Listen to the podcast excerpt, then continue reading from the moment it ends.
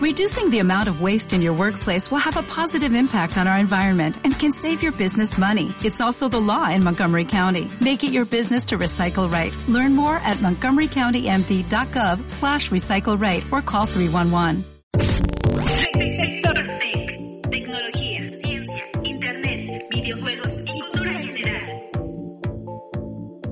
Bienvenidos una vez más a Sector Tech, un espacio en el que hablamos de tecnología, ciencia, internet, videojuegos y cultura digital. Muchas gracias por dar play a este cuarto episodio transmitido desde el Pirate Rock Radio. Les saluda Gus Galeana. En los tres episodios anteriores hemos hablado de empresas, de libros, de aplicaciones, de próximos lanzamientos de videojuegos y hoy toca abordar la tecnología desde un punto de vista un poco distinto. Y es que Sabemos que las tecnologías de información están presentes en muchas áreas y disciplinas. Hay una ramificación en la tecnología que estaremos navegando a lo largo de este episodio. Se trata de la educación, el aprendizaje y la relación de ambas con la tecnología, que por cierto, a raíz de la pandemia de COVID-19, en 2020 y lo que va de 2021, ha estado a prueba y en el ojo crítico de investigadores, académicos, defensores de las TI, compañías,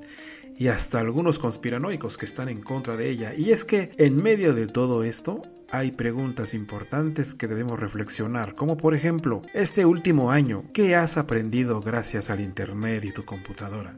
O dispositivo móvil, lo que tengas. Decidiste aprender a utilizar alguna nueva herramienta. Si eres un ejecutivo, tu empresa te capacitó con un curso a distancia, te adentraste a las redes sociales a buscar nuevos conocimientos, seguir a expertos en tu área de estudio, mirar algunos webinars, transmisiones en vivo, asistir a eventos en línea, cursos gratuitos, mirar videotutoriales, en fin. O si eres más joven. ¿Qué tal tus clases a distancia? Seguramente habrá muchísimas respuestas, opiniones, quejas o situaciones complicadas que cada uno de nosotros vivió durante el proceso. Y la pregunta principal sigue siendo, ¿tú aprendiste algo? El día de hoy estoy muy emocionado. Este episodio será especial para mí porque me acompañan cuatro profesionales en la educación. Cuatro académicas cuyo trabajo y área de estudio se ha basado en llevar la educación a nuestros niños en México, así como de encontrar todas las estrategias sabidas y por haber para llevar la enseñanza a sus estudiantes. Y durante este recién periodo de clases a distancia, ellas haciendo uso de tecnologías de información para el aprendizaje o mejor conocidas como las famosas TAC, han enfrentado el reto de adoptar todos estos recursos en las actividades de su día a día. Y hoy amablemente nos van a compartir su experiencia, opinión y postura sobre este tema que involucra a millones de personas. Así es que quédense porque esto se va a poner muy bueno. Comenzamos. Bienvenidos.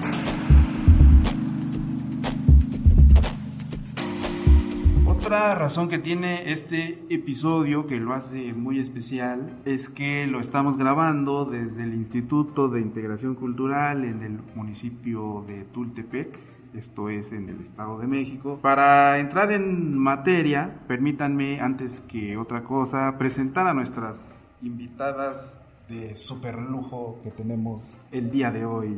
Me gustaría que, que se presentaran, eh, platíquenos un poco de ustedes, cómo están, cómo se sienten. Hola, buenos días. Mi nombre es Clara Jiménez Sánchez. Yo tengo una formación normalista. Actualmente me encuentro estudiando mi maestría en creatividad e innovación. Llevo tres años laborando en una escuela de Tultepec, Estado de México. Me siento muy feliz de estar aquí con ustedes y compartir pues nuestras experiencias. Espero que sean de su agrado. Hola, buen día. Yo soy la futura maestra en innovación. Pues soy Lucina Solano Domínguez. Me siento muy bien, un día muy fresco. Y pues aquí estamos para aprender y compartir. Hola, buen día. Mi nombre es Reina Orbán. Eh, soy licenciada en pedagogía. Actualmente estudio la maestría en innovación y creatividad en la educación. Y pues también me encuentro muy contenta aquí para poder compartir eh, conocimientos, experiencias para todos ustedes. Un gusto. Hola, ¿qué tal? Buen día. Mi nombre es Diana Jacqueline Cruz Velázquez y al igual que mis compañeras estoy aquí eh, alegre, compartiendo eh, este espacio donde vamos a platicar un poquito acerca de nuestra experiencia, de lo vivido y a seguir aprendiendo. Yo les agradezco muchísimo que estén en este espacio, colaborando conmigo en este proyecto de Sector Tech, este podcast en el que hablamos de tecnología y su influencia en los modos de vivir que tenemos hoy en día. Para abrir el tema me gustaría recapitular un poco Recordemos que en el año 2020 se hace el anuncio que debido a la pandemia de COVID-19 y por recomendación de la Organización Mundial de la Salud se suspenden las clases presenciales y se da la indicación que se llevarían a cabo desde casa, haciendo uso de servicios como la televisión, la radio, la internet, siendo esta última, la, la internet, la que más demanda tendría, puesto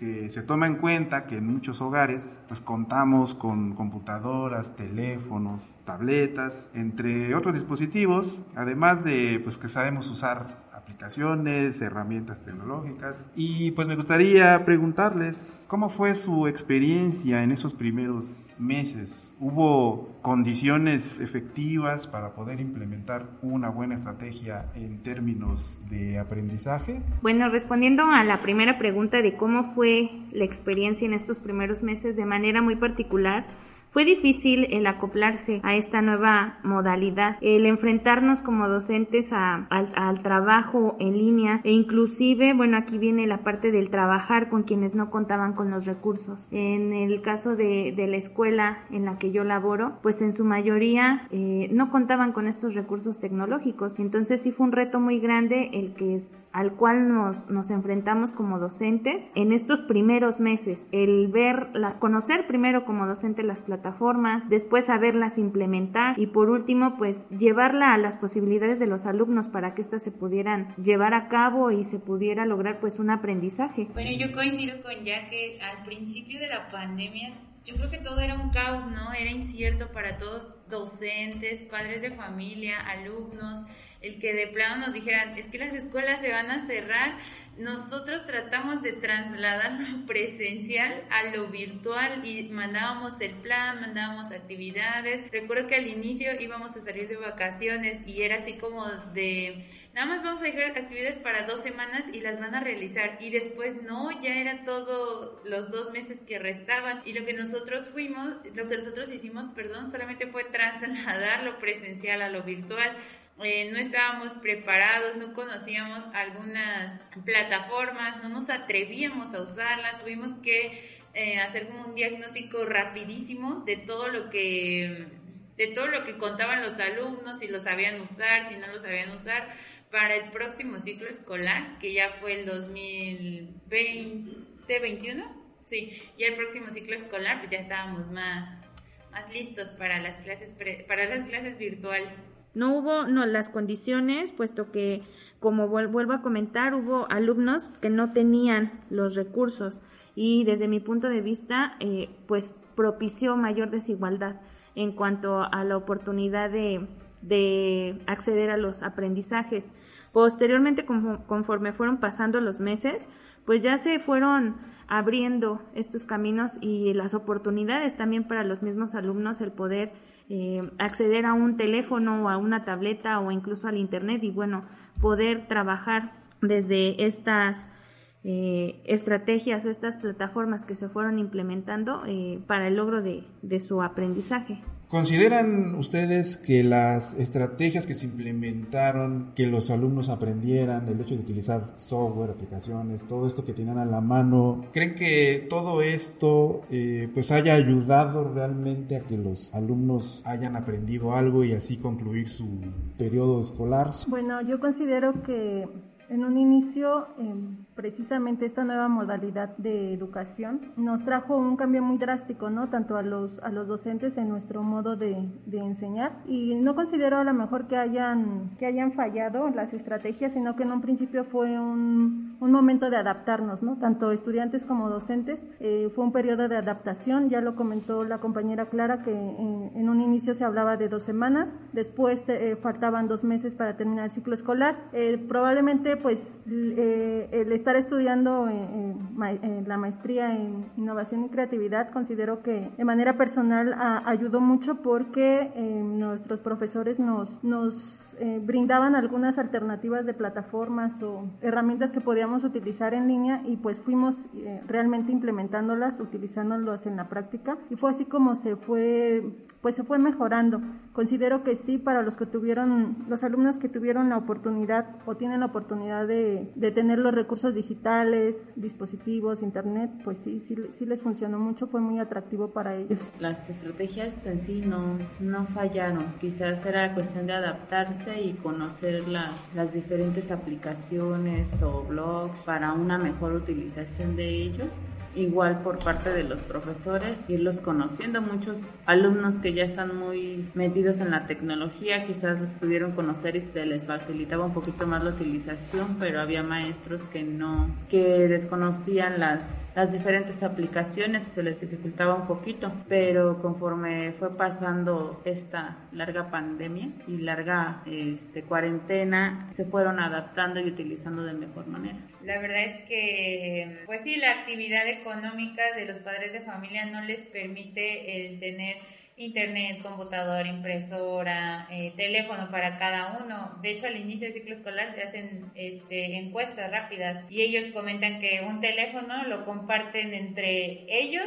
y ahora con sus pequeños y que incluso algunos tienen que poner más datos o contratar un plan que incluya más datos para poder pues cumplir con todo lo que nosotros estamos requiriendo. Al principio no era como tan común tener internet, muchos padres de familia después decían, es que tuvimos que contratar es que ya nos compramos computadora, es que ya nos compramos tablet, es que, o sea, se tuvieron que hacer de recursos para poder cumplir con la demanda que se pedía. A pesar de que no todos tenían el acceso a, estas tecnologías, como docentes, pues se nos, se nos pidió que buscáramos un plan para que se les garantizara la educación también a estos, a estos alumnos y pues se hizo el uso de pues estrategia que, que, implementó la SEP del Aprende en Casa por medio del radio o la televisión, que normalmente era por medio de la televisión, donde pues ellos tenían la oportunidad de ver sus programas, sus clases en cierto horario y después ya se reforzaban con algunas actividades que nosotros dábamos. Eh, lo importante aquí era que ninguno de los de pues de nuestros estudiantes se quedara sin, sin su derecho a la educación. Podríamos decir entonces que los profesores estarían preparados, por ejemplo, para seguir incorporando herramientas tecnológicas, este,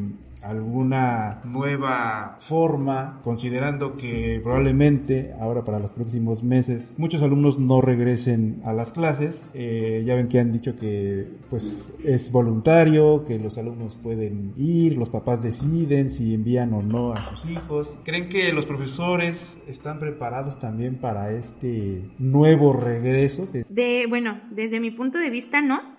Yo considero que, que no estamos al 100 preparados puesto que las indicaciones pues no han sido precisas y, concisas ¿no? En, los puntos de, de, cómo se va a trabajar. Se habla de una educación híbrida cuando realmente no se cuenta con la, con, la, estructura y con los medios para poderla implementar.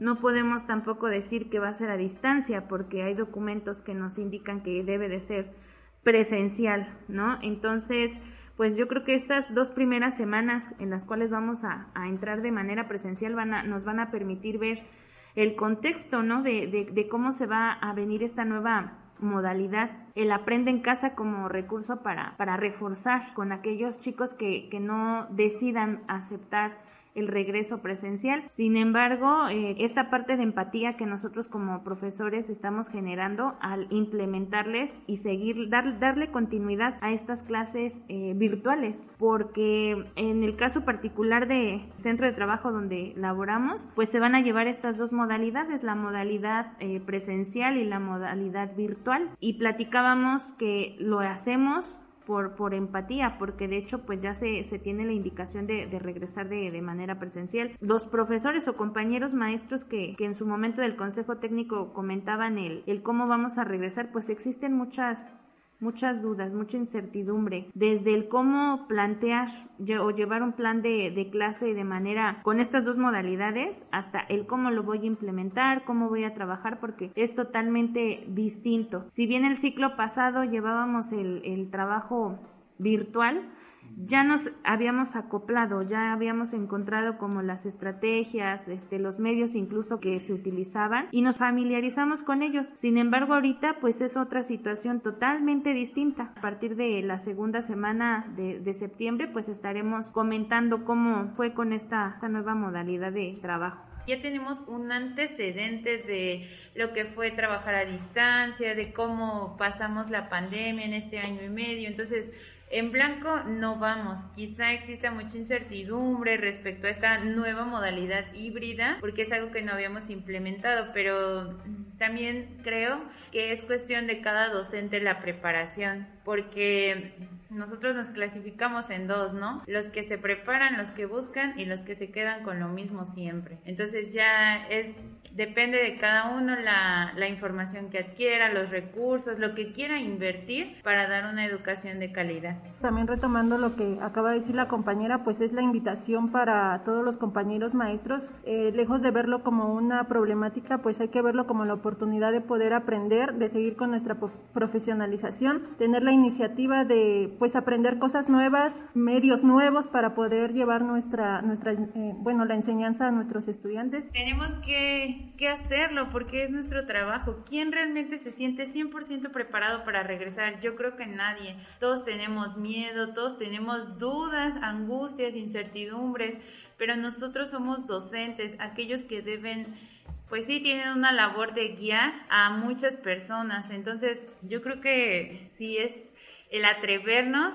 y prepararnos para las cosas extraordinarias que salgan. Nadie imaginó hace año y medio que estaríamos enfrentando una pandemia que nos dejaría en nuestra casa mucho tiempo. Sin embargo, es algo con lo que por lo visto vamos a vivir mucho tiempo. Entonces lo que tenemos que hacer es atrevernos a cambiar la educación de nuestro país. Si algo se sale de nuestras manos, porque es obvio que se va a salir, dar lo mejor de nosotros para que seamos la diferencia. Y aunado a esto va eh, la retroalimentación, bueno, la renovación que nosotros tenemos que tener constantemente. Hace poco yo eh, comentaba con una maestra que ya se, se jubiló y ella me decía, yo te recomiendo que estudies tus posgrados cada ciertos años. Por ejemplo, ahorita estás en uno y no lo hagas luego, luego, sino explota todo ese conocimiento que tienes en dos años. En dos años vuelves a hacer otro y vas a ver que la información es diferente, porque también si nosotros terminamos un posgrado y luego luego otro, no das como esa apertura a conocer, bueno, a explotar todo lo que lo que aprendiste. Y ya pues por último, considero que es importante que nosotros compartamos lo que sabemos y conocemos para crear una red de apoyo. Se hablaban de que estas debían ser de de compañeros de mm, como promotores, pero yo considero que no. Las redes de apoyo son docentes que se apoyan en función del mismo objetivo, que es la educación de los alumnos. Quisiera conocer su opinión sobre una publicación que aparece en el sitio Conidea, Consultores Educativos. En una nota del año 2020 propone una serie de recomendaciones a seguir por parte de los docentes. Si hay algo que podemos ir vislumbrando es que el docente ante esta realidad es muy importante, es necesario que adopte nuevas formas de abordar la profesión. Yo considero que actualmente los profesores deben convertirse en guías del conocimiento más que fuentes del conocimiento, sobre todo tomando en cuenta que pues gran parte de este conocimiento se encuentra en internet y que lo que debemos hacer con los estudiantes pues es guiarlos, ¿no? En esta nota hacen nueve recomendaciones. La primera de ellas es evaluar y validar información de la web para garantizar la credibilidad de los datos, de la información que se encuentra, agregar sitios web y bases de datos a la red sobre el tema sobre algún tema de estudio en particular. Utilizar buscadores para encontrar artículos académicos, papers. Sabemos que hay más buscadores aparte de Google. También el hecho de construir una red de marcadores, lo que también podríamos eh, considerar como lo que es la curación de contenidos, para que la información que se vaya encontrando podamos organizarla de alguna forma, clasificarla y posteriormente compartirla con los alumnos. Eh, buscar expertos, por ejemplo, en la materia, a través de sus blogs, muchos de ellos publican eh, sitios web personales, eh, redes sociales, también con la posibilidad de presentarles a nuestros alumnos conferencias, temas alusivos a alguna situación, algún estudio en particular. También podemos suscribirnos a canales de podcast, de videos en YouTube para poderlos llevar en los dispositivos móviles.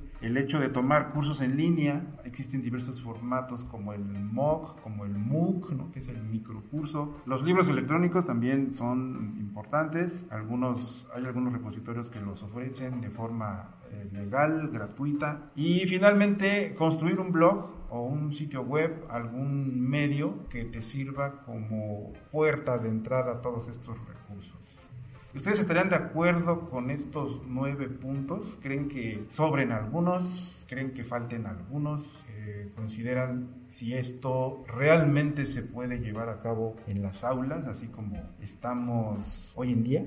Estoy de acuerdo en que como docentes eh, somos, esos guías y me gustaría hablar eh, básicamente de dos de ellos, el de mm, suscribirse a canales y podcasts de video. Esto porque pues en el nivel educativo en donde, en donde laboro hay muchos, bueno, los estudiantes ya tienen sus habilidades incluso para, por ejemplo, no sé, sale un juego, ¿no? lo veo, eh, hay un juego muy de moda que se llama, o bueno, no sé si sea la plataforma, es Roblox o algo ah, así.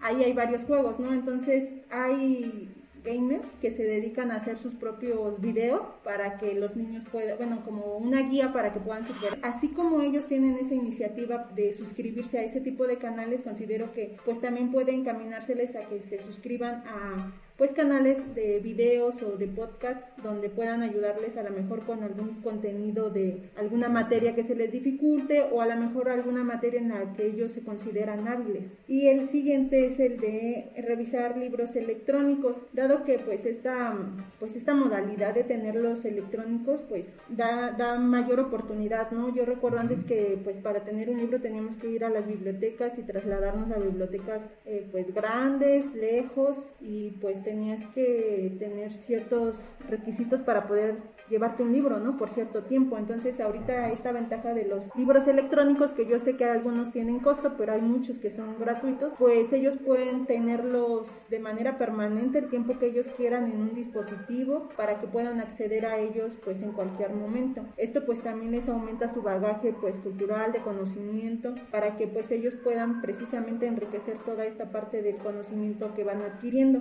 Yo digo que a veces las llevamos a cabo sin pensar, no tal cual, ¿no? Punto uno 1.2 pero este, al momento de buscar alguna información, de buscar un libro, tratamos de que sea algo confiable y válido no solo para nosotros, también para nuestros alumnos. Coincido con Clara de que hay que, capacitarnos y compartir los conocimientos que, tenemos. Les puede servir a alguien más, alguien que esté buscando igual los blogs. Ahora ya existen tantas páginas eh, donde varios maestros comparten sus conocimientos, sus libros, yo he hecho esto, o hay maestros que piden apoyo también tengo este dilema, me pueden apoyar y muchos maestros empiezan a contestar, ¿no? Igual este, hay páginas donde ya te comparten actividades, es cuestión de, de buscar, ser organizado igual consciente de la información que uno está buscando para un buen aprendizaje de nosotros mismos y de los alumnos. Bueno, pues yo coincido que los docentes somos unos guías, también somos unos facilitadores de conocimiento, pues bien sabemos que actualmente información hay en todos lados y lo que a nosotros nos toca es ayudarlos a ellos a descartar aquella que no es verídica, que no les es funcional. También eh, considero que un docente debe de ampliar su conocimiento porque ya no es la misma información que nosotros conocíamos, quizá incluso hace una semana, por ejemplo, con lo de el regreso seguro a clases, ¿no? Nosotros nos preparamos y dos semanas después ya es otra cosa, y dos semanas después ya es otra cosa. Entonces, el que nosotros estemos eh, ampliando nuestro conocimiento nos va a permitir tener herramientas para guiarlos a ellos.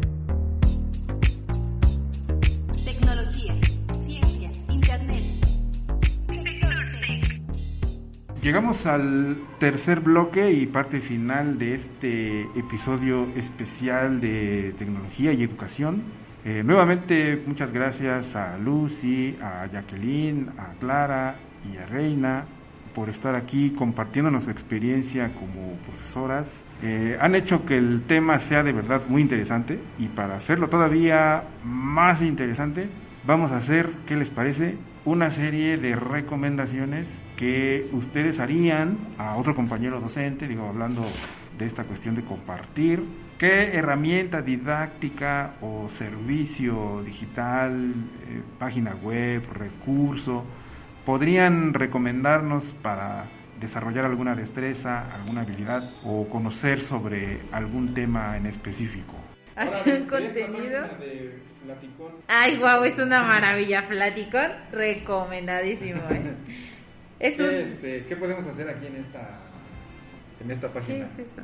Es como un repositorio, ¿no? De imágenes, pero son imágenes animadas y que ya vienen en formato PNG. Sí, debe ser, ¿no? PNG debe ser. Entonces, ah, pero si tú la descargas, la tienes que descargar para que sea PNG, porque si no la descargas se copia con el fondo blanco. Y hagan de cuenta que ahí cuando dice descargar, les aparece como o sea, como dos opciones de que si lo quieres, este, cuando tú le das compartir, le llega una remuneración a la persona me imagino que es muy mínima a la que lo crea. A la que lo creo. Ajá. Pero si tú compras los, bueno, si tú adquieres los de las coronitas, no te aparece esa opción, o sea, simplemente se descarga. Porque, o sea, es como, ah. o sea, es una red de apoyo, ¿no? Ellos te apoyan creando contenido y tú los apoyas eh, dando, compartiendo para que puedan seguir haciendo y tú tengas también de ahí imágenes. Sí, tú buscas lo que tú quieras. Y hasta yo, ellos incluso hice una carpeta en mis descargas y todos esos iconos se van ahí. O sea, ya son para, ah, ya son para siempre para ti. ¿Y estos iconos los podemos utilizar en dónde? Uy, no, ¿en dónde? No. en donde tú quieras, en presentaciones, en infografías, en folletos. No, profe, yo a todos, todos les pongo este stickers de Flaticón. Desde que lo descubrí. Perfecto, muy bien. Ok, mi recomendación pues es para todas las personas que se dedican a a la educación, eh, pues es la utilización de una herramienta en línea que permite crear todo tipo de contenidos visuales e interactivos de manera fácil y rápida. Eh, esta herramienta se llama Genially. Genially, En ella se es posible crear una infinidad de contenidos interactivos, eh, desde presentaciones, video presentación, infografías, imágenes interactivas, guías, material informativo y pues también tiene un apartado de gamificación. Esta parte yo se la recomiendo mucho. Eh, es muy sencillo acceder a ella, la encontramos en la dirección electrónica pues www.genially. Genial. Ajá, genial.li. Li, ¿no? y pues ahí viene el genial, ¿no? Y se ingresa por medio de un, de un registro a través de un correo un correo electrónico. Aquí hay dos opciones de usuario. Está el gratuito donde se puede utilizar varios interactivos eh, pues disponibles con permiso a, editar, pero también pues está la suscripción por plan que tiene un costo, pero pues realmente pues vale la pena, ¿no? Porque se dan esas plantillas y sí están geniales. Eh, bueno, pues con, con Genially tienes eh, asegurado pues captar la atención debido a que su, su, gran contenido pues es visual, esto aumenta la motivación de quien lo usa y pero también de quien lo percibe, en este caso pues nuestros alumnos, ¿no? Ellos están, eh, cuando tú haces una presentación de esta manera pues el movimiento de, las imágenes, todo eso pues capta la atención. Ya se ve que se puede crear una presentación, una infografía, un, un, juego, ¿no? Ajá, sí, son... Una imagen interactiva, ¿no? También suena, suena padre. Un video, una guía, este, un material extra, ¿no? O algo en blanco, ¿no? sí, lo que yo más he utilizado de esa, de esa página pues es la gamificación. Eh, incluso eh, puedes, no sé, estás viendo algún contenido de alguna materia y puedes hacer por medio de pues, precisamente del juego como pequeños test o ellos van superando retos y contestando algunas preguntas, entonces pues eso pues aumenta la motivación y hace aparte como para reafirmar el conocimiento. Bueno, cuando haces la compra de, cuando adquieres el plan, ¿no? De si eres profesor, si eres estudiante, a lo mejor pues eh, esta parte de, de recomendar esta página pues es que también a los estudiantes ya de pues tal vez de niveles más superiores, no sé, Universidad. universidad pues se quieren lucir con sus, con sus presentaciones, con sus, con sus compañeros, pues esta, esta página también está muy bien, no solamente es para maestros, ¿no? Sí, claro, pues, para mer- mercadotecnia. Ajá, este, exacta. E- Exactamente, sí. También a lo mejor si tienes una, eres este microempresario y quieres hacer alguna publicación de, pues de lo que estás vendiendo, pues esta también. Eh, también pues está la opción de que en las presentaciones puedes incrustar este, videos. Ah, Están, ok. están- están muy bien. Está muy interesante. Cinco estrellitas. Y bueno, pues ya para finalizar, pues con esta herramienta pues tienes asegurado la interactividad, eh, animación, eh, integración todo en la nube, porque pues sí, precisamente tú vas creando tus tus presentaciones o lo que quieras crear y se quedan precisamente Ah, se guardan aquí. se, se guardan en la nube Aquí tu espacio. entonces pues ya lo puedes tener con un fácil, fácil acceso y pues realmente pues es, es una herramienta sorprendente sí Bueno, yo les voy a hablar acerca de lo que es la- esta plataforma llamada Nearpod, eh, la cual es una herramienta de presentación colaborativa que nos permite a nosotros como maestros el involucrar y evaluar a los estudiantes a través de la- utilizando dispositivos móviles. Este tipo de plataforma nos permite evaluar y gestionar a su vez los aprendizajes. Dentro de la plataforma podemos nosotros crear lo que son lecciones, videos, actividades, presentaciones de Google. Asimismo, a nosotros como profesores nos permite obtener un reporte,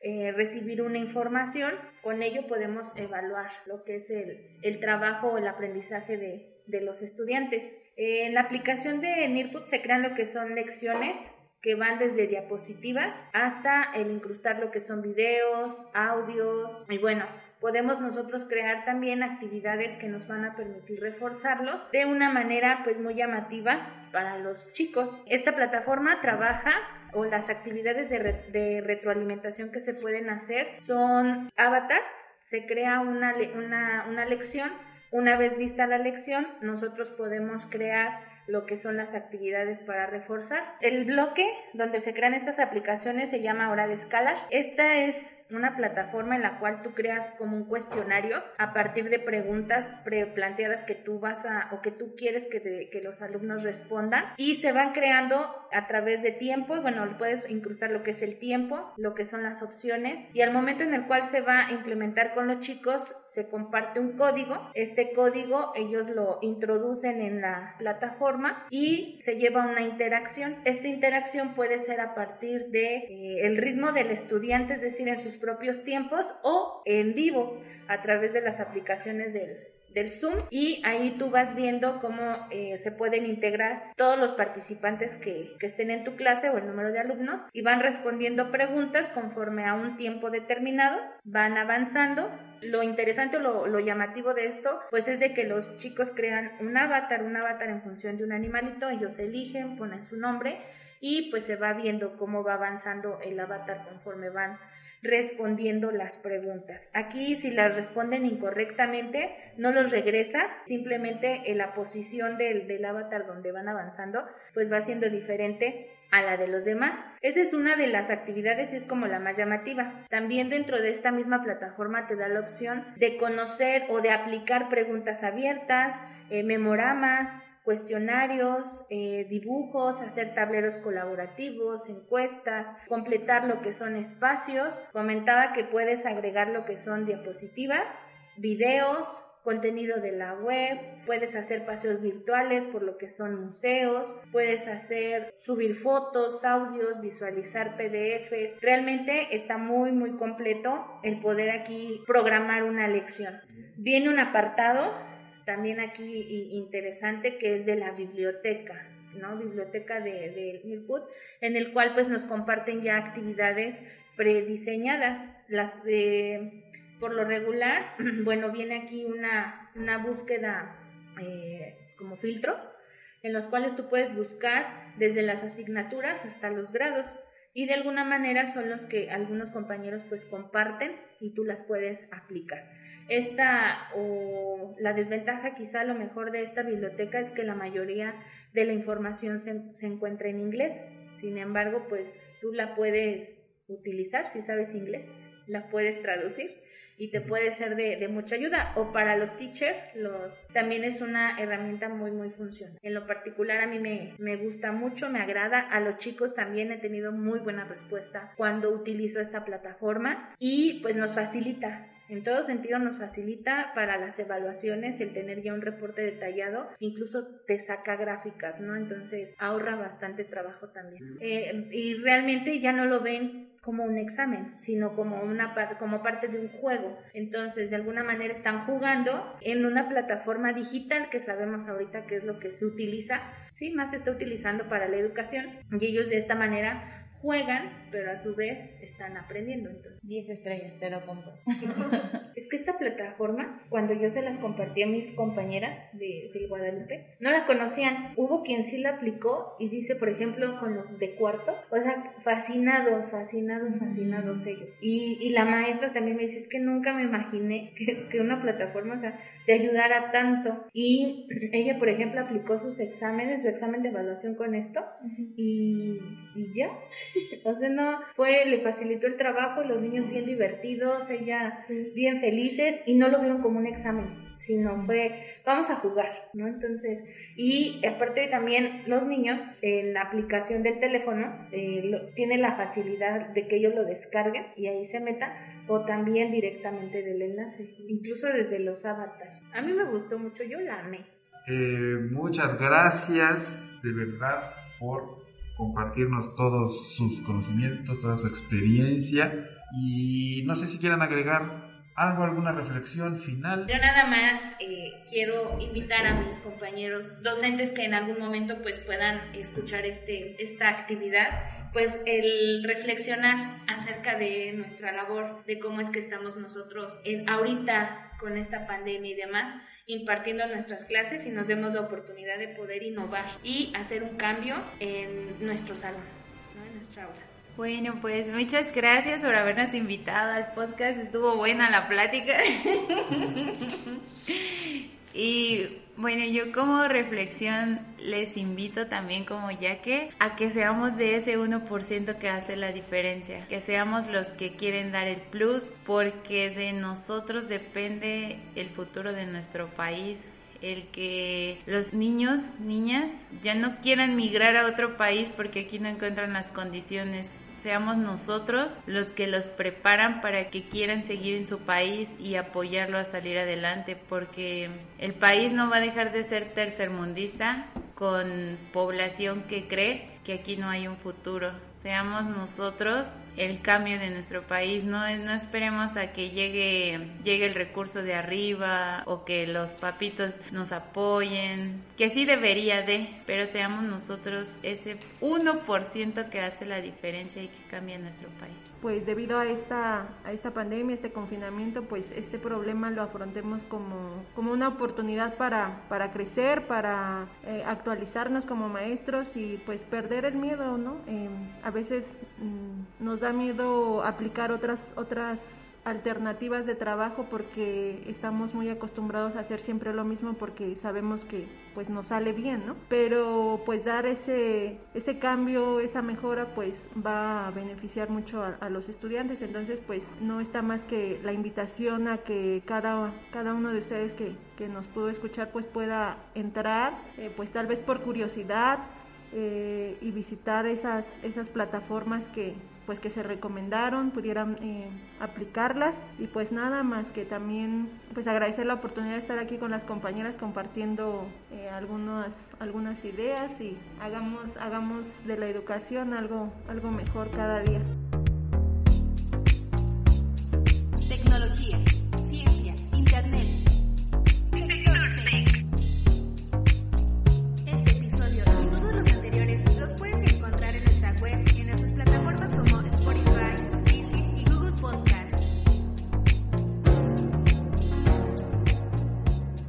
Agradezco nuevamente por darnos la oportunidad de escucharnos en este lo que fue el cuarto episodio, que espero les haya gustado. ¿Qué tendremos para el próximo episodio? Bueno, habrá Tecnoticias, habrá Tecnoretro, algunas recomendaciones y sobre todo más reflexiones de tecnología, que es lo que finalmente nos hace construir todo este proyecto de este podcast sector Yéndonos a las noticias del barco, no dejen de visitar al resto de los piratas, los miércoles en vivo, el Pirate Kiss con mi amigo Daniel Gallardo, los viernes el PRR con el mismísimo capitán del barco, nuestro estimado amigo Duderino, transmitiendo completamente en vivo. Si se han perdido por alguna razón todos estos programas, los pueden escuchar directamente desde el sitio web piraterocksmx.com Síganos también en las redes sociales, Facebook, Instagram, Twitter como Pirate Rock Radio. Los podcasts, todos disponibles ahí en iVoox, Spotify, Apple Podcasts, Mixcloud. Ah, por cierto, por cierto, aprovecho para anunciarles que Sector Tech ya tiene cuenta en Instagram para que también por ese medio nos hagan llegar sus comentarios y opiniones.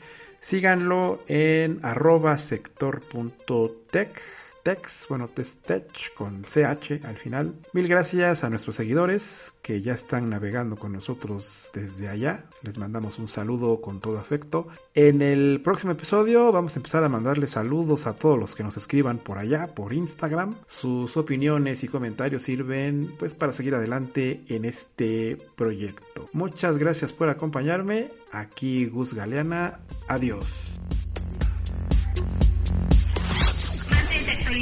con Sector Tech. Gracias por acompañarnos. Nos escuchamos en el próximo episodio.